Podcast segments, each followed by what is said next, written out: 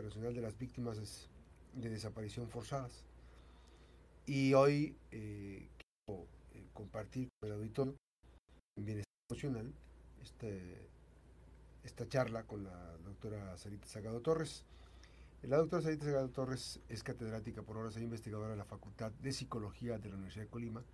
Su consultorio es el consultorio número 20, está en Médica Norte, en Avenida Constitución 2141, 312 32 368 98. Es el teléfono que ya está disponible para eh, pues, eh, consulta, para sacar una cita. Eh, doctora, ¿cómo se... Este, hay un impacto emocional en la familia tras ser víctimas de desaparición forzada de algunos de sus integrantes? Se presenta, esta semana ha sido una semana complicada para este tipo de familias, para las personas. Hay muchos casos de personas desaparecidas. Exactamente, es complejo, pero es real. Es una situación realmente desesperante para las personas que son familiares, pero bueno, es una situación que tenemos que empezar a elaborar, enfrentar y de alguna manera llamar la atención. Desde hace muchos años, desde el 2011, la ONU inicia esta, esta llamada de la atención con la visibilización del Día Internacional de los Desaparecidos. El 30 de agosto se instaura precisamente como un día en donde las personas reconozcan que, que hay víctimas desaparecidas y que sus familiares lo siguen buscando. Es un llamamiento a las autoridades, pero también a la sociedad civil, a todos, de que nos sensibilicemos, que concienticemos la, la, importancia de, de, la búsqueda de estas personas. Se sabe que en México ha crecido, hay una ola inmensa, más de 100 mil personas, 111 mil a la fecha aproximada, de personas desaparecidas, entre ellos hombres y mujeres, que muchas veces no, no encontramos el porqué, muchas veces no están relacionados con mm. crímenes organizados, muchas veces no tienen nada que ver, simplemente por ser ser humano podemos tener ese tipo de situaciones. Y desgraciadamente Jalisco, que es un estado vecino, eh, ocupa el primer lugar a nivel nacional, ¿no? Entre ellos, bueno, se sabe que los hombres entre 22 y 25 años son los más frecuentes y las mujeres entre 15 y 19 años. Entonces, pues estar atentos a estos grupos de edades. ¿Qué está pasando? No sabemos qué está pasando. Lo que sí sabemos es qué pasa con los familiares, qué pasa con los que no saben qué está ocurriendo, qué ocurrió, qué pasó, en dónde está. La incertidumbre es una de las emociones que genera mayor desgaste en el organismo, porque no se puede ni siquiera elaborar un duelo.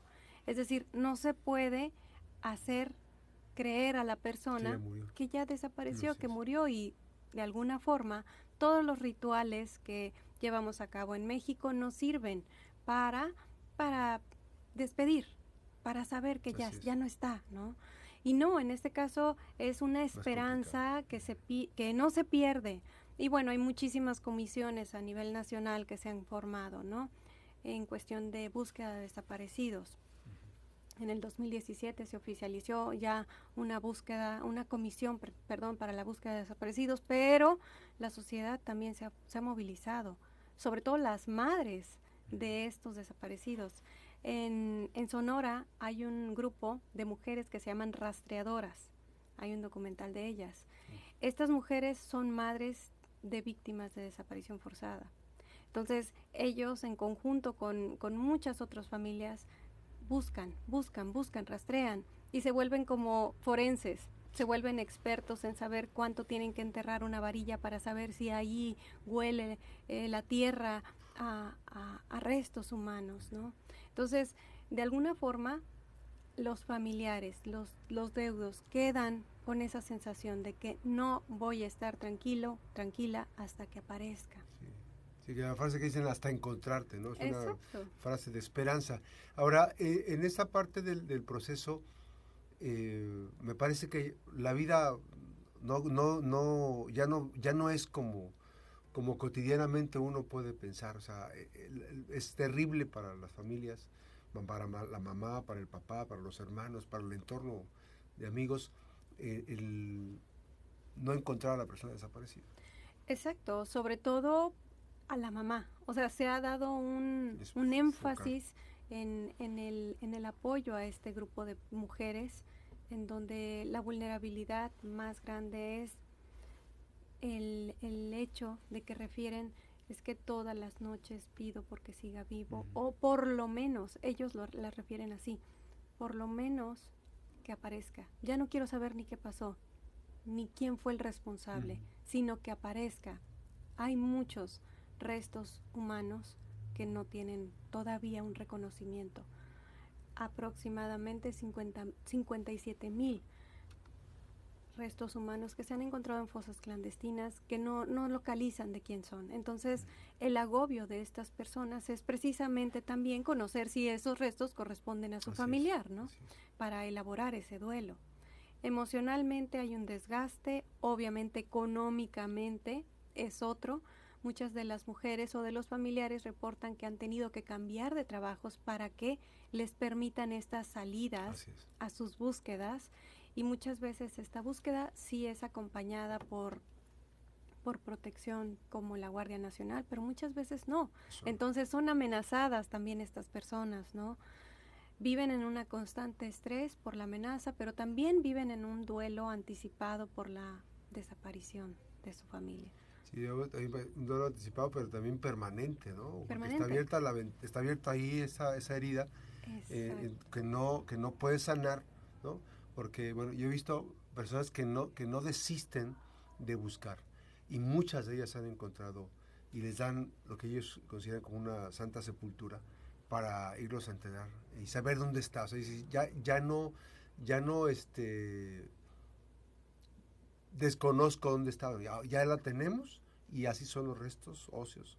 Van, los entierran y ya saben que está en un lugar para poder... Eso que acabas de, de relatar representa el alivio, la cura emocional en esos momentos. Pero imagínate esas personas que no encuentran los restos, viven en angustia, pueden tener trastornos depresivos mayores, pueden llegar a tener incluso alucinaciones en el momento de la crisis, pero también este, este apartado en donde generan una desconfianza tremenda con las autoridades, con el, resto de la población y viven como en paranoia, ¿no? Entonces es importante atender a esta población, apoyar a esta población. ¿Cómo lo podemos hacer? Tal vez en esos momentos en donde hay marchas silenciosas, probablemente estando con ellos al momento de que si necesitan algo, apoyarlos, estar detrás. La política pública no necesariamente tendría que ser, doctora, este, con las herramientas de búsqueda. ¿De haber un acompañamiento psicológico? Completamente, sí, sí, sí. Una de las situaciones que se olvida muchas veces es de los familiares eh, el este acompañamiento, este este saber cómo están, ¿no? Desgraciadamente cuando una persona desaparece, deja sueños, deja ilusiones, deja expectativas y al no saber si regresa, muchas personas viven como en, en, un, en un estado de congelamiento, ¿no? Hasta que regrese conservan sus, cosas, conservan su recámara, conservan, hasta veces piden que se conserve su trabajo, ¿no? Entonces, ¿qué es lo que podemos hacer? A, aproximar a estas personas precisamente a que tengan este acompañamiento emocional, en donde primero que nada se intervenga en crisis. La crisis tiene que ser, obviamente, cada persona la vive de manera distinta. Y también conocer qué acciones concretas podemos hacer posteriormente para atender recaídas o incluso para apoyar para el bienestar de estas personas. ¿La terapia es un complemento, un, acompañamiento importante? Completamente. Muchas personas de estas quedan con trastornos de estrés postraumático y hay que atenderlo. La terapia es la forma más efectiva, muchas veces es acompañada de psicofármacos y bueno, como todo trauma emocional, tiene que atenderse. Ahora, eh, en este entorno que hay, pues bueno, muchas de las personas desaparecidas es, es mamá o es papá, hay hijos que quedan. Este, ese acompañamiento en edades tempranas también es importante el, apoyo. Este, sí, sobre todo en los niños que generan toda una fantasía, en, en, donde, en donde los niños pueden creer que incluso por haber estado enojado con su mm. papá o con su mamá, provocaron que se fuera, que desapareciera, o que incluso a partir de la información que llega a los niños pueden hacerse todo un terrorismo psicológico y crear y crearse toda una, una tormenta. Entonces sí es importante dar atención a los niños y es importante atender a los adolescentes, sobre todo por el riesgo suicida que sucede en esas edades, Pues eh, importante la tomar, no, no dejarlo pasar. Eh, la terapia es una de las alternativas muy importantes para el acompañamiento a eh, familiares, este por el tema del impacto emocional en las familias de las víctimas de desaparición forzada que esta semana, pues el Día Internacional, este, el 30 pasado de, agosto. Y bueno, dejamos el teléfono de la doctora Sarita Salgado Torres, 312-32-368-98. Está en el consultorio número 20 de Médica Norte, Avenida Constitución 2141. Siempre es un gusto tenerte por aquí. Gracias. que nos compartas información importante. Muchas gracias. Gracias, muy buenos días. Las 8 con 48, una breve pausa. Regresamos con más información de la Mejor FM.